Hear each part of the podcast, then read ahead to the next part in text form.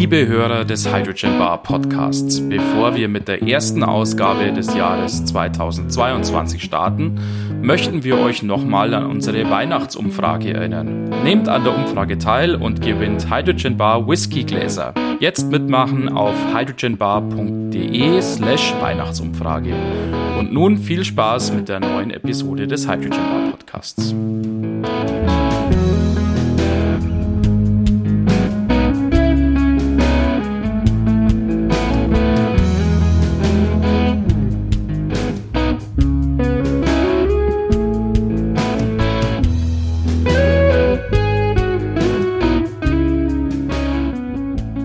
Herzlich willkommen zurück an der Hydrogen Bar und herzlich willkommen nochmal im Jahr 2022. Wir freuen uns, dass ihr auch im neuen Jahr euch wieder die Zeit nehmt und in den Hydrogen Bar Podcast reinhört. Freut uns ganz besonders. Vielen Dank auch nochmal an alle, weil es mir gerade einfällt, die in unserer Weihnachtsumfrage auch mitgemacht haben.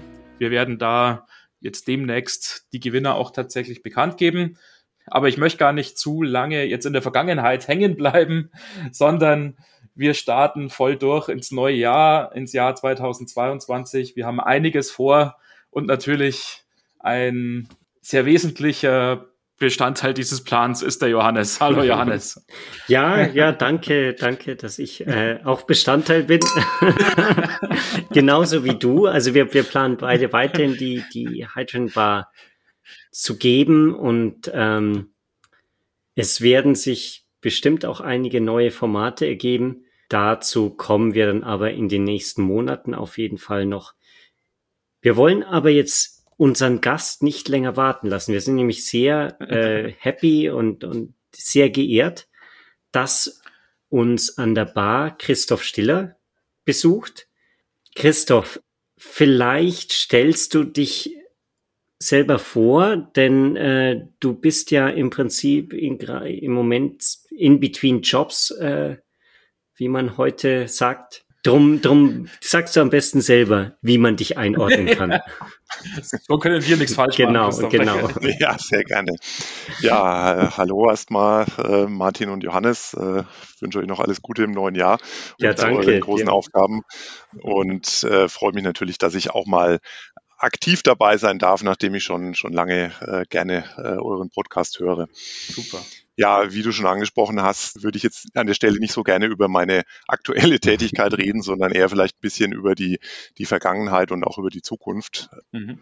Ich habe ein großes Jubiläum, wenn man so will. Äh, bin äh, jetzt diesen Monat genau 20 Jahre beruflich im Bereich Wasserstoff tätig, äh, also 2001, 2002 äh, habe ich bei der LBST als Researcher angefangen nach dem Maschinenbaustudium in München, war allerdings auch vorher schon dort, äh, weil ich da meine Diplomarbeit äh, auch geschrieben hatte. Da ging es damals schon um Wasserstoff aus Offshore-Windenergie äh, an, am geplanten Windpark Dann-Tüsk in der Nordsee.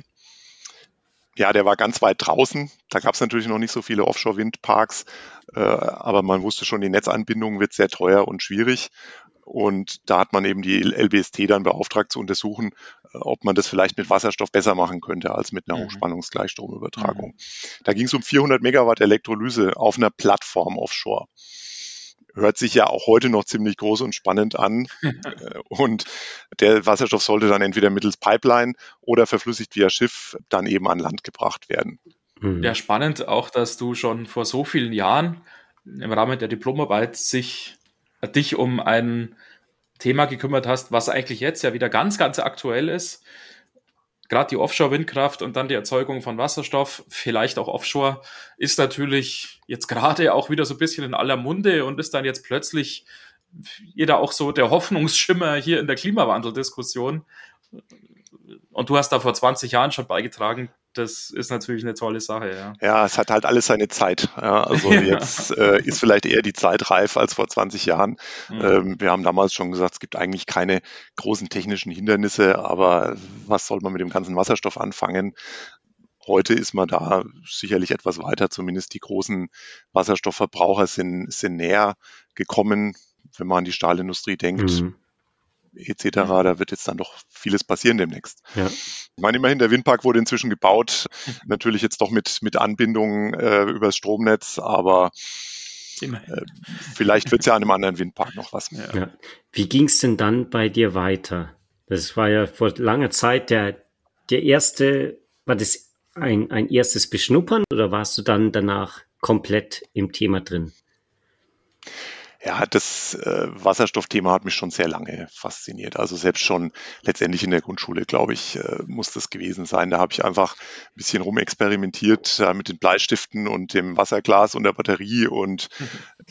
mir dann gedacht, Mensch, wenn das so einfach ist, Wasser zu spalten, da muss doch was gehen da muss doch mehr damit gehen. Und ja, wie man heute sieht, tut's das ja auch. Äh, also insofern bin ich da schon sehr lange Überzeugungstäter. Ich bin dann ein Jahr bei der LBST geblieben, weil ich eigentlich promovieren wollte. Habe dann in der Zeit auch eine Promotionsstelle gefunden in, in Norwegen, in Trondheim genauer gesagt. Mhm. Äh, es war das Einzige, was nicht so direkt mit Wasserstoff zu tun hatte. Da ging es dann um Hybridkraftwerke aus Hochtemperatur, Brennstoffzellen und Gasturbinen. Da hat mich damals einfach gereizt, dass man damit über 70 Prozent Wirkungsgrad erzielen konnte. Und ja, das war vor allem eine Modellierungsarbeit. Äh, es sollte eigentlich auch eine Umsetzung geben, zeitgleich mit der Modellierung. Die ist aber leider abgesagt worden, noch bevor es bei mir losging. Hat aber trotzdem Spaß gemacht und ging zumindest ohne Zeitverzögerung dann. Mhm. Mhm. Warst du dann auch die ganze Zeit in Norwegen tatsächlich oder warst du nach wie vor so in Deutschland sozusagen stationierst und hast es schon seinerzeit, wenn du hier schon der technologische Vorreiter warst, warst du auch der Vorreiter, was das Homeoffice angeht seinerzeit? Oder was Nein, das? das war ganz klassisch. Ich bin da richtig hingezogen äh, und okay. habe auch da viel erlebt und viel, viel Spaß gehabt in der Zeit. Also würde ich auch nicht missen wollen. Mhm ja, he heute wäre es wahrscheinlich etwas schwieriger im Moment dahin zu ziehen, aber mhm. ich, ich habe einen Bekannten, der tatsächlich auch an die NTNU gegangen ist, der dann irgendwann mal gesagt hat, Christoph, das ist hier alles nicht so, wie du dir das vorstellst, seit ich hier oben bin, ist nur remote und äh, alles ist zu. Naja, ich, ich hoffe trotzdem, dass es bald wieder besser wird. Mhm. Darüber hat uns ja vor ein paar Monaten auch der Thorsten Herbert schon berichtet und hat ja auch ein bisschen sich nicht beklagt, aber schon angemerkt, auch dass ähm, es gerade in der Phase natürlich mit Corona und so weiter schwierig war und nach wie vor ist, nach Norwegen dann zu ziehen. Wir haben uns dann ja auch schon immerhin vor, jetzt lass mich nicht lügen, ich glaube zwölf Jahren kennengelernt mhm. in einer Phase, wo du dann ja wieder zurück in Deutschland warst. Ja, genau. Also ich bin ja dann 2006 bin ich wieder zur LBST zurück nach Deutschland, weil eigentlich hat es mir da ja gefallen.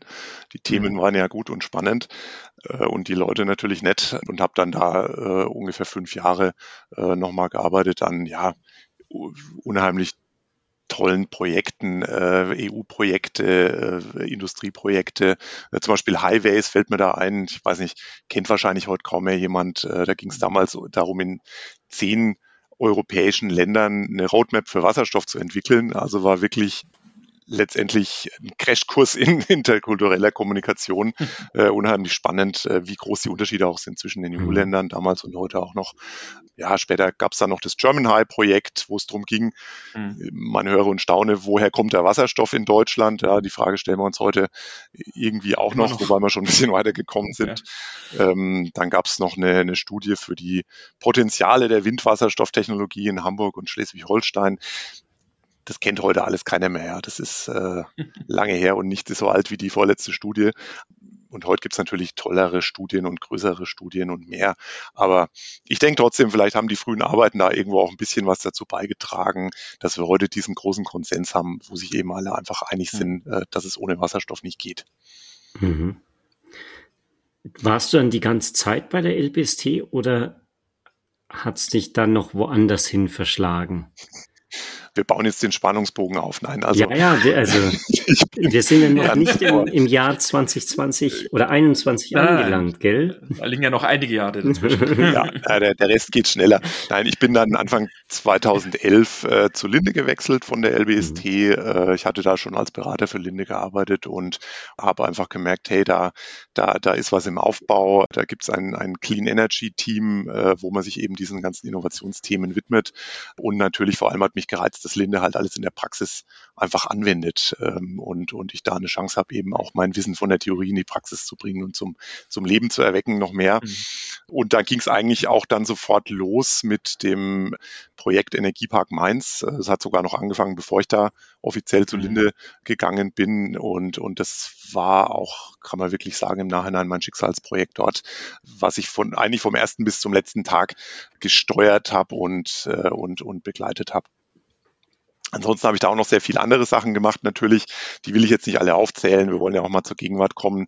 Interessant äh, und spannend war noch die Beteiligung an der Hydrospider in der Schweiz. Mhm. Ihr wisst, die Hyundai LKWs ja. äh, im Jahr 2019, die ich da mit meinem damaligen Chef hauptsächlich eingestielt habe, war einfach eine unheimlich spannende Zeit, weil das Thema hat bis hoch zum Vorstand eigentlich alle Leute elektrisiert, die was damit ja. zu tun hatten, weil es einfach so ein, so ein tolles Modell ist. Ja, äh, das ist ja wirklich so ein klassisches, immer so immer schon sagt, Leuchtturmprojekt, wirklich so ein Aushängeschild eigentlich für diese Technik, was ja auch deutlich über die Schweiz hinaus irgendwie strahlt, wenn man das so sagen kann. Also wirklich eine tolle Sache, ja. Ja, und da wird man noch viel davon hören, das äh, bin ich ganz sicher. Mhm. Ja, letztes Jahr habe ich mich dann, und damit sind wir dann auch bei der Gegenwart äh, dazu entschieden, bei Linde auszusteigen und mal wieder was Neues anzufangen nach elf Jahren. Mhm. Äh, und ich denke, ich habe da auch was ganz Cooles gefunden. Ich werde am, am 1. Februar bei der Tütschka Hydrogen GmbH anfangen ähm, in Geretsried. Da wird gerade ein kleines Team aufgebaut, äh, was sich ausschließlich mit dem, dem Aufbau und dem Ausbau des grünen Wasserstoffgeschäfts mhm. beschäftigen wird. Also letztendlich arbeiten wie ein Startup äh, mit Unterstützung von einem mittelständischen Unternehmen, was natürlich ja. auch schon sehr viel kann jetzt im, im Bereich Energie und Industriegase. Ja. Ja, und ich werde da als Leiter Business Development anfangen, freue mich total drauf, äh, das einfach von Anfang an mitgestalten zu können. Mhm. Super Sache. Wie würdest du denn sagen, hat sich dieses ganze Thema Wasserstoff oder die, die, die Perze, es fehlt mir wieder mal das äh, deutsche Wort, die, die Perception, ähm, die, wie wird der Wasserstoff, die Wahrnehmung, die Wahrnehmung genau, genau, danke, danke, nach Deutschland. Wird Zeit, dass du zurückkommst, Johannes. Wie hat sich denn die Wahrnehmung in den letzten 20 Jahren deiner Meinung nach verändert vom Thema Wasserstoff? Ja, vor 20 Jahren äh, war man, kann man vielleicht sagen, noch ein Spinner, wenn man das ganze Thema bearbeitet hat ja, und davon geredet hat äh, und, und, und versucht hat, Leute davon zu überzeugen. Da war das echt noch ein Exotenthema. Ähm, gab eine sehr kleine Community. Interessanterweise die Leute, die sind heute auch, fast alle noch da, aber es gibt natürlich viel mehr. Ähm, und teilweise wurde man auch direkt angefeindet, also, also sogar von Behörden zum Teil, mhm. die überhaupt nicht an die ganze Sache geglaubt haben oder da überhaupt keinen Sinn da drin gesehen haben. Mhm. dann auch, auch so in der Mitte, wo ich, wo ich dann zu Linde gegangen bin, gab es auch bei Linde mehr Zweifler als Gläubige, würde ich sagen. Was ja heute wirklich, Gott sei Dank, ganz anders ist. Da gibt es ja kaum noch jemanden, der das nicht verstanden hat, dass Energiewende ohne grünen Wasserstoff halt einfach am Ende nicht funktioniert oder nicht bis zum Abschluss funktioniert. Mhm. Und ich meine, mhm. das freut mich natürlich als langjähriger Anhänger, weil es dauert halt einfach ein bisschen länger, wenn es solche grundlegenden Entwicklungen gibt, die zu tun sind. Aber wenn es dann mal läuft, dann läuft's und dann kann es auch mal schneller gehen, als man denkt. Ja, ja, ja.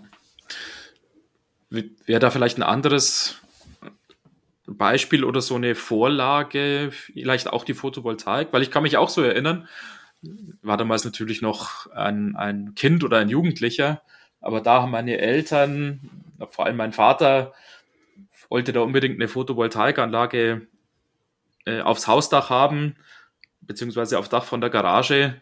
Und das war auch so eine Zeit, wo, wo das noch halt völlig irgendwie seltsam und exotisch war. Irgendwie, wenn man das im Freundeskreis erzählt hat, hä, was habt ihr daheim? Und wie viel hat das gekostet? Um Gottes Willen mhm. und so. da siehst du bei Wasserstoff das irgendwie ähnlich vielleicht, wie es damals die Photovoltaik war und wie sich die Photovoltaik entwickelt hat und heute darstellt? Ja, ich glaube schon, dass das so ähnlich ist. Also äh, ich kann mich auch noch erinnern, weiß nicht, wann das war, wahrscheinlich vor 15 Jahren oder so, da, da waren wir zu ein Prozent Solarstrom in Bayern Party in, in München im Messezentrum, ja, und da war so ein Prozent, das ist ja schon richtig viel. Das können jetzt wir uns gar nicht vorstellen. Ja, und jetzt, jetzt heute haben wir, glaube ich, 16 Prozent oder, oder mhm. sogar noch mehr. Und, und das ist einfach wie so ein Knick. Wenn es mal läuft, dann läuft's, ja. Und, und da wird dann mhm. sicherlich noch was passieren. Ich meine, bei den, bei der Photovoltaik, das war ja zwischenzeitlich dann auch ganz schön holprig, weil dann irgendwie die Wafer knapp waren mhm. und dann sind die Preise wieder gestiegen, anstatt zu sinken. Äh, ich, ich glaube, das werden wir wahrscheinlich beim Wasserstoff auch noch erleben, wenn erstmal so wirklich diese Großprojekte mhm. loslaufen. Aber bringt mich eben zu der Schlussfolgerung, es, es dauert seine Zeit, aber es, es, geht vorwärts und wir haben ja auch schon viel erreicht in, in, im Wasserstoff in Deutschland. Also diese 100 Tankstellen, die wir haben oder fast 100 Tankstellen, äh, das ist ja wirklich ein, eine riesen Erfolgsgeschichte. Das konnte man sich ja vor, vor 15 Jahren noch überhaupt nicht vorstellen. Mhm. Mhm. Also natürlich bräuchte man noch mehr Autos dazu, da, das, da, äh, da höre ich den Einwand förmlich, aber, aber trotzdem, also man kann einfach heute mit so einem Auto überall mhm. fahren. Ja. Ich erinnere mich noch an äh, die Grundsteinlegung in Mainz, müsste 2014 gewesen sein, da war der Sigmar Gabriel anwesend und wir haben natürlich unseren F-Cell B-Klasse da, da mitbringen wollen für das große Event. Und dann sind wir mit dem, mit dem Ding auf dem Anhänger bis, bis kurz vor Mainz gefahren, haben es dann abgeladen äh, und haben es da gezeigt. Ja. Und ein Jahr später äh, dann zur Eröffnung, da, da ging das einfach schon. Da sind wir von München einfach schon dahin gefahren. Mhm. Und jetzt, ja, ich war immer begeisterter Anhänger von diesen Wasserstoffautos. Jetzt, jetzt habe ich seit zweieinhalb Jahren auch eins äh, und das ist natürlich cool. Mhm. Weil, wie würdest du denn sagen, schlägt sich so ein Wasserstoffauto im Alltag? Ist es wirklich so, dass du sagst, da, da kann man alles kompromisslos machen? Oder ist es so wie, wie in der Anfangszeit von Elektroautos, dass du da halt dann in der Nacht äh, deine Route planst äh, für den nächsten Tag, um zu schauen, ob du denn wieder überhaupt nach Hause kommst? Ja, man muss schon ein bisschen mehr drüber nachdenken noch. Also ich habe jetzt diesen, diesen GLC F-Cell, äh, das ist ja ein, ein Plug-in-Hybrid letztendlich mit Brennstoffzelle und Batterie, äh, wo die Reichweite so um die 300 Kilometer ist. Äh, es könnte natürlich mehr sein. Ja. Mhm. Das Gute ist, die Batterie ist so ein bisschen so eine Mobilitätsgarantie, ja, weil, weil selbst wenn der Wasserstofftank leer ist, dann kann ich da noch fahren und notfalls finde ich immer irgendwo eine, eine Ladesäule, wo ich dann wieder ein paar Kilometer reinladen kann. Mhm. Das mhm. geht schon. Ich meine, ich habe den jetzt zweieinhalb Jahre, 56.000 Kilometer, glaube ich, gefahren und ich bin jetzt nicht einmal liegen geblieben. Ähm, mhm. ich bin auch selten wirklich große Umwege gefahren. Also alles, was mehr als ein, zwei Kilometer Umweg ist, ist schon nervig. Äh, das versucht man zu vermeiden, weil es einem einfach Zeit kostet. Mhm. Und äh, mit entsprechender Vorbereitung geht's. Mhm. Mhm. Wie schätzt du die Technik dahinter ein, sowohl jetzt auf der Fahrzeugseite als auch auf der Tankstellenseite? Funktioniert das Fahrzeug soweit? Hattest du da irgendwelche Probleme oder bist mal liegen geblieben oder sonst was? Und wie schaut es auf der Tankstellenseite aus? Sind die zuverlässig? Funktionieren die auch so, dass man jetzt bedenkenlos sozusagen an die Tankstelle fahren und da auftanken kann? Oder ist es ja. das andere Extrem vielleicht so ein bisschen Glücksspiel? Ja, kriegt man da jetzt was oder nicht? Ja, also meistens funktioniert es schon. Ich meine, das, das vielleicht erst zum Fahrzeug. In dem ersten Jahr hatte ich schon einige Probleme. Also da hatte man das Gefühl, wenn es zu warm ist oder zu kalt, dann, dann mag das Fahrzeug das nicht.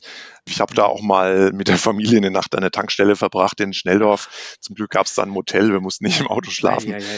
Ich glaube, da war Ferienanfang in Bayern, also ADAC völlig überlastet und es hat 36 Grad gehabt. Ich habe den Fehler gemacht, weiß ich heute, dass ich am Schluss nochmal die Batterie geladen habe. Das kann man bei dem GLC eben machen, um die Reichweite zu optimieren, dass man mhm. die Batterie aus der Brennstoffzelle lädt. Und das habe ich die letzten Kilometer gemacht, ja. bin gleichzeitig langsam gefahren. Das heißt, maximale Leistung bei minimaler Kühlung und ja. dann hat er eben nicht mehr gewollt. Ja, am nächsten Morgen ging es dann wieder, muss man aber natürlich auch vorher wissen.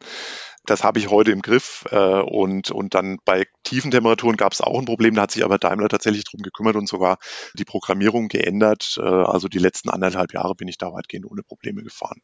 Mhm. Und ja, die Tankstellen, also zum einen muss man sagen, H2 Mobility macht echt einen verdammt guten Job äh, darin, mhm. sich um die Tankstellen zu kümmern und die zu optimieren.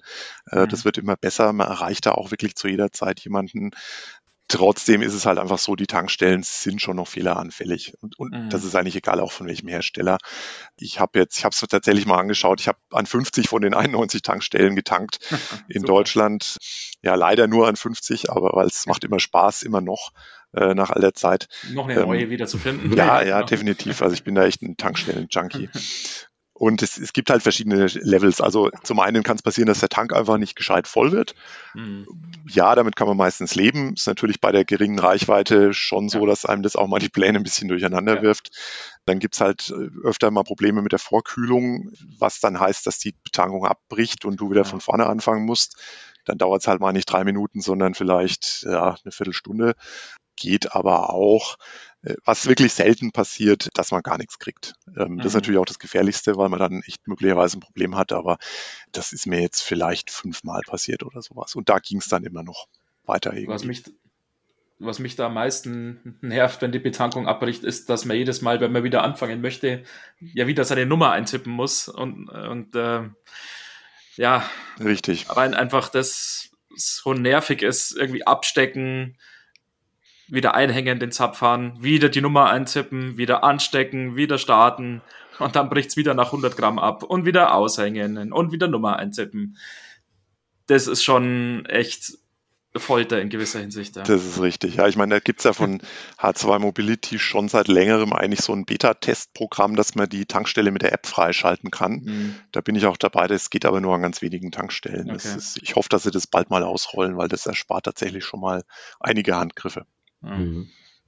Hast du da dann auch von, von äh, anderen Leuten irgendwie Feedback bekommen? Ich weiß nicht, gibt es da auch so eine Community an, an Wasserstoffleuten und wenn du an der Tankstelle bist, dann triffst du die und man, man tauscht sich aus über die Autos und, und was der Vorteil von dem einen und dem anderen ist? Oder ist es auch so, dass da dann zufällige oder, oder ja, irgendwelche Passanten vorbeikommen und sich das anschauen. Wie wird denn da ja. die, die Wasserstoffmobilität aufgenommen von anderen Leuten? Ja, also weitgehend. Man ist erstmal zumindest mit diesem GLC relativ unauffällig unterwegs, weil das Auto gibt's ja auch in, in Diesel äh, und, ja. und Benzin. Und wenn man genau hinschaut, erkennt man natürlich die Unterschiede, aber das tun eigentlich mhm. nur die Kenner. Also so gesehen äh, ist man hier eigentlich weitgehend unerkannt. Äh, ab und zu nickt, der, nickt einmal einer an der Tankstelle äh, wissend zu, ja, dann weiß man, okay, der hat's gemerkt oder der interessiert sich dafür. Man wird auch natürlich angesprochen, äh, es ist immer schön, andere äh, Wasserstofffahrer zu treffen, die ja wirklich, ja, sich glücklicherweise auch ein bisschen weiter verbreiten.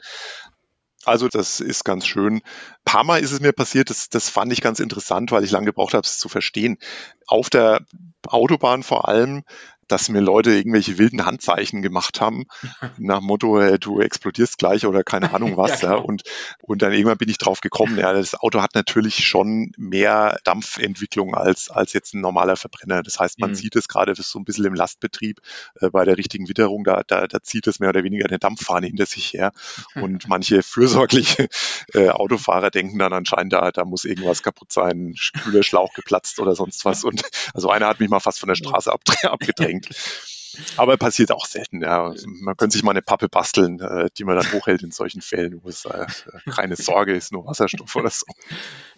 Zum Glück sind wir nicht, Amerika, nicht in Amerika, wo einem dann mal vorsichtshalber jemand dann in die Reifen schießt. Ja, ja.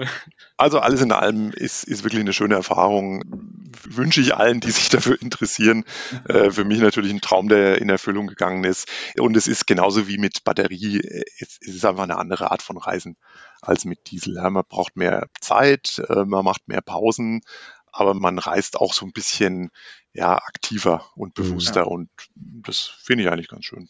Ja, vielleicht noch gehen wir ganz kurz auf ein anderes Projekt ein, das du ja auch schon erwähnt hast, nämlich diesen Energiepark Mainz. Ähm, wenn uns die Zeit ja ein bisschen wegrennt, kannst du vielleicht erstmal anfangen, ja, uns da abzuholen, wie kam es dazu, zu diesem Energiepark Mainz? Was, was ist da der Hintergrund, gerade für diejenigen äh von unseren Zuhörern, die den noch nicht so präsent im Kopf hatten. zum Beispiel ich. Ja, gerne. Also der Energiepark Mainz ist eine Power-to-Gas-Anlage, also mit einer PEM-Elektrolyse mit, mit 6 Megawatt Spitzenleistung und 4 Megawatt Dauerleistung, eben äh, in, in Mainz, in Hechtsheim äh, errichtet von, von Linde und den Mainzer Stadtwerken. Und der Wasserstoff wird dort zum einen verdichtet und in Trailer abgefüllt äh, und zum anderen ins Erdgasnetz eingespeist. Und, und Eigentümer und Betreiber sind eben auch Linde und die Mainzer Stadtwerke. Das Besondere an der Anlage ist, sie ist seit 2015 in Betrieb, war damals die erste Anlage in dieser Größenordnung äh, und mit PEM-Technologie, die da den Betrieb aufgenommen hat und ist deswegen heute relativ bekannt, würde ich trotzdem sagen, auch wenn, wenn mhm. Johannes du es noch nicht kennst. Ich bin ja auch in ähm, China, also ja, in, in China ist es vielleicht nicht ganz so bekannt. Äh, wobei auch schon, auch schon genügend Chinesen dort waren. Ja, und ich meine, das, das hat natürlich alles seine Zeit gebraucht. Also wie schon gesagt, das ging letztendlich schon 2010 mhm. los, als ich noch als Berater bei der LBST für Linde gearbeitet habe, mit einem konkreten Problem, was die Mainzer damals hatten, äh, nämlich da wird ein großer Windpark gebaut und wir müssen da alle möglichen Umspannstationen bauen, können wir das nicht irgendwie innovativer machen? Äh, mhm. Können wir da nicht was mit Wasserstoff machen? Ja. Und dann gab es da eben ein paar Runden eine Machbarkeitsstudie. 2011 kam dann zum richtigen Zeitpunkt eine entsprechende Förderung raus und da waren wir natürlich dann am Start. Hat dann auch alles gut geklappt aber es braucht wie alles seine Zeit. Ja, 2013 haben wir dann mhm. richtig angefangen mit dem Projekt. Wie gesagt, 14 Grundsteinlegung, 15 Inbetriebnahme. Mhm. Ähm, das Ganze läuft heute immer noch. Also das Projekt ist ausgelaufen, aber die Anlage läuft weiter. Und inzwischen werden auch in Mainz Busse, also oder in Wiesbaden genauer gesagt Busse betankt mit dem Wasserstoff. Also einfach mhm. ja eine schöne regionale äh, runde Story insgesamt. Mhm. Du hast gemeint, die, die Förderung ist ausgelaufen. Ähm, läuft es oder trägt sich das Projekt dann selbst oder ist es gewisserweise ein Marketingprojekt? Ja, selbst tragen wäre zu viel gesagt.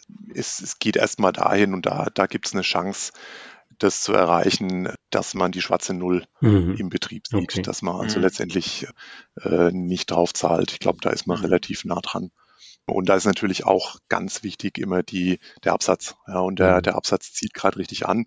Äh, und damit sehe ich da auch gute Chancen. Weil klar, ich meine, so eine, so eine Anlage hat natürlich erstmal relativ hohe Fixkosten. Die variablen Kosten, ja gut, die sind jetzt dank der neuen Strompreise auch ziemlich hoch. Ähm, aber das Problem haben alle und auch alle Energieformen. Aber die Fixkosten kriegt man natürlich nur mit der Menge letztendlich dann äh, refinanziert. Mhm. Vielleicht als Abschluss noch dazu, weil das ja natürlich immer, wenn man wieder so ein bisschen die zukünftige Perspektive einnimmt oder die Perspektive in die Zukunft, vielleicht am interessantesten ist.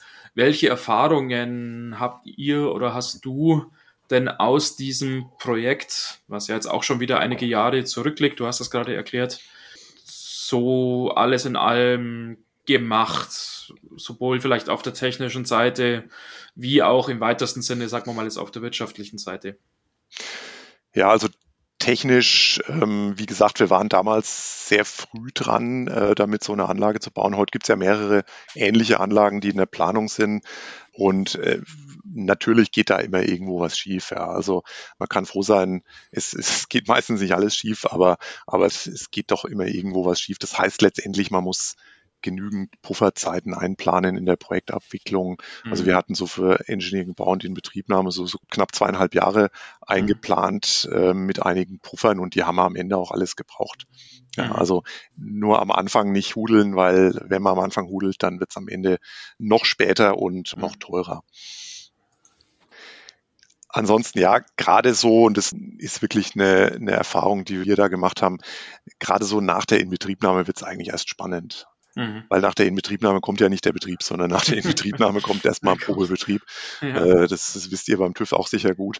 ähm, und dann muss man optimieren, äh, dann muss man vielleicht das Ganze nochmal ausprobieren und nochmal. Und nach so ein, zwei Jahren geht man irgendwann in den Zustand über, wo man sagt, jetzt haben wir das Ganze eigentlich im Griff, jetzt, jetzt mhm. kann man von Betrieb sprechen. Und dessen muss man sich bewusst sein. Und dafür muss man einfach entsprechend auch Personal einplanen. Also, also ich würde jedem, der eine ähnliche Anlage plant, äh, raten, am Anfang einfach mal ein FTE einzuplanen für, für ein, zwei Jahre, die mhm. einfach dafür zuständig ist, die Anlage am Laufen zu halten und die Kinderkrankheiten auszumerzen. Und mhm. irgendwann wird's dann auch besser. Mhm. Und ansonsten, ja, es ist einfach Anlagenbau. Man hat zurzeit manchmal den Eindruck, viele Leute denken, ja, man muss einfach da nur einen Verdichter kaufen und einen Elektrolyseur und dann noch irgendwie ein paar Tanks und dann, das läuft dann schon alles, wenn man das nebeneinander stellt. Das ist nicht so. Es ist Anlagenbau.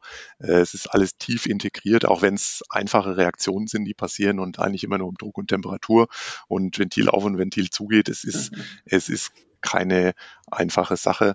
Das muss einem einfach bewusst sein. Das ist eine echte Ingenieursdisziplin. Äh, am besten geht es natürlich mit Erfahrung, muss alles abgestimmt werden, gehässobt werden.